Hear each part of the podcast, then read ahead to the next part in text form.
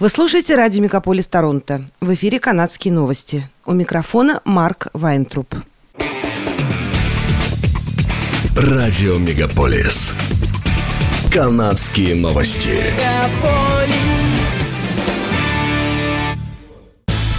В эфире канадские новости. У микрофона Марк Вайнтруп. Примерно 19 тысяч человек из более чем 20 тысяч жителей Йеллоунайфа, столицы северо-западных территорий в Канаде, эвакуировались из города из-за приближающихся лесных пожаров, сообщает агентство Associated Press. По данным местных властей, менее чем за 48 часов 15 тысяч человек уехали по шоссе, а почти 4 тысячи человек вывезли эвакуационными авиарейсами. В городе пока находится более двух с половиной тысяч человек, из них одна тысяча – сотрудники жизненно важных служб.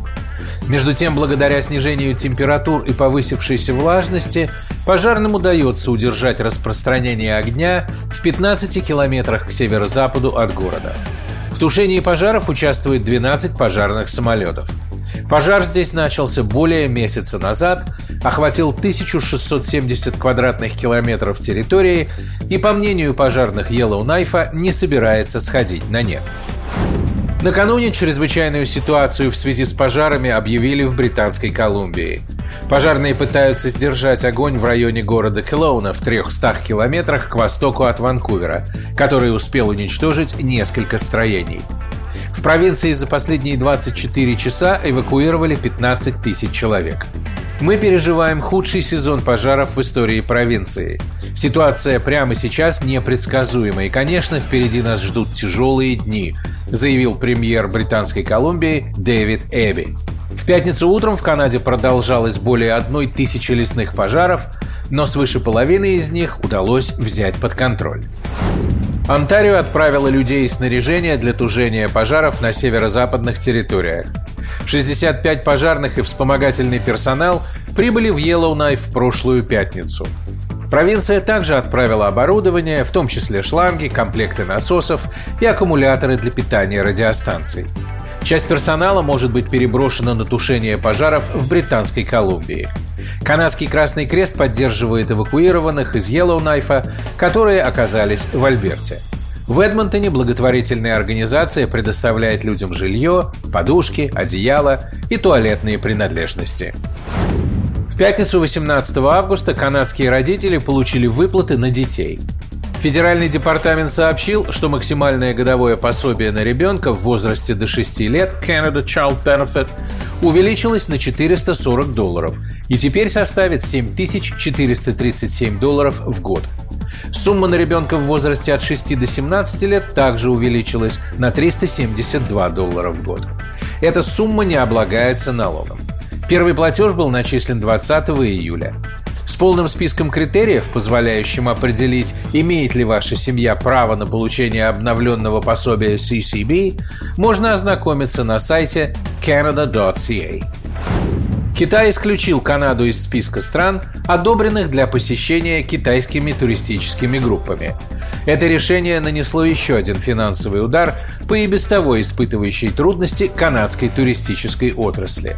Согласно заявлению китайского посольства, которое было передано телекомпании CBC, Причиной такого решения стала обеспокоенность Канады по поводу китайского вмешательства и, как утверждают в посольстве, широко распространенных дискриминационных антиазиатских действий.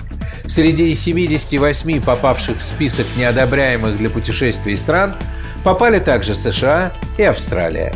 По данным агентства Destination Canada, до пандемии Китай был одним из крупнейших источников туристов, приезжающих в Канаду из Азиатско-Тихоокеанского региона.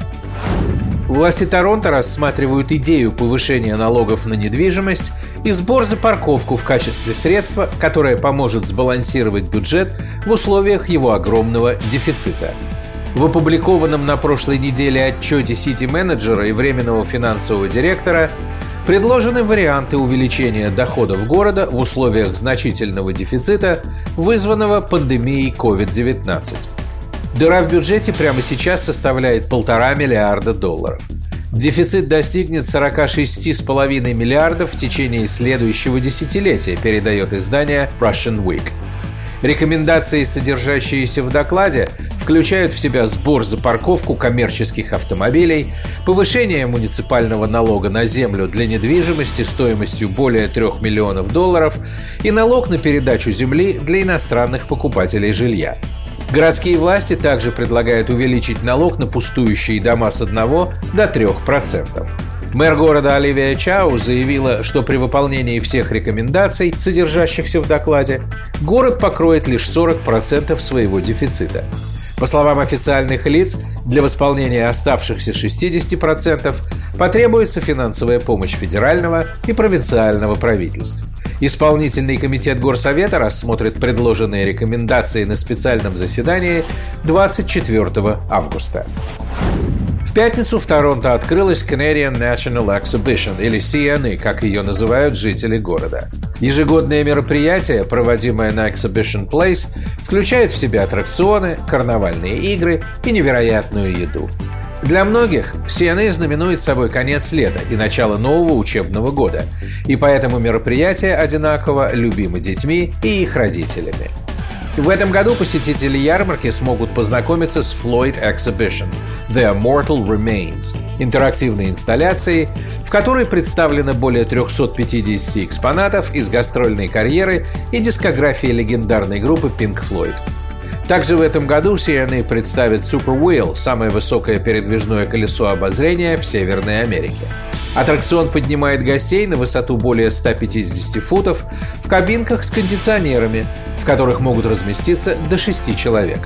Из кабинок со стеклянными стенами открывается панорамный вид на город и озеро Онтарио, включая новое в этом году шоу фонтанов в стиле Вегаса Sparking Symphony, которое будет проходить несколько раз в день. Пожалуй, лучшей частью сены являются необычные блюда, представляющие разные культуры и кухни мира. Выставка-ярмарка продлится до 4 сентября. Общие входные билеты стоят 25 долларов со скидками для детей, пожилых людей и семей. Это были канадские новости. С вами был Марк Вайнтруп. Оставайтесь с нами, не переключайтесь. Берегите себя и друг друга.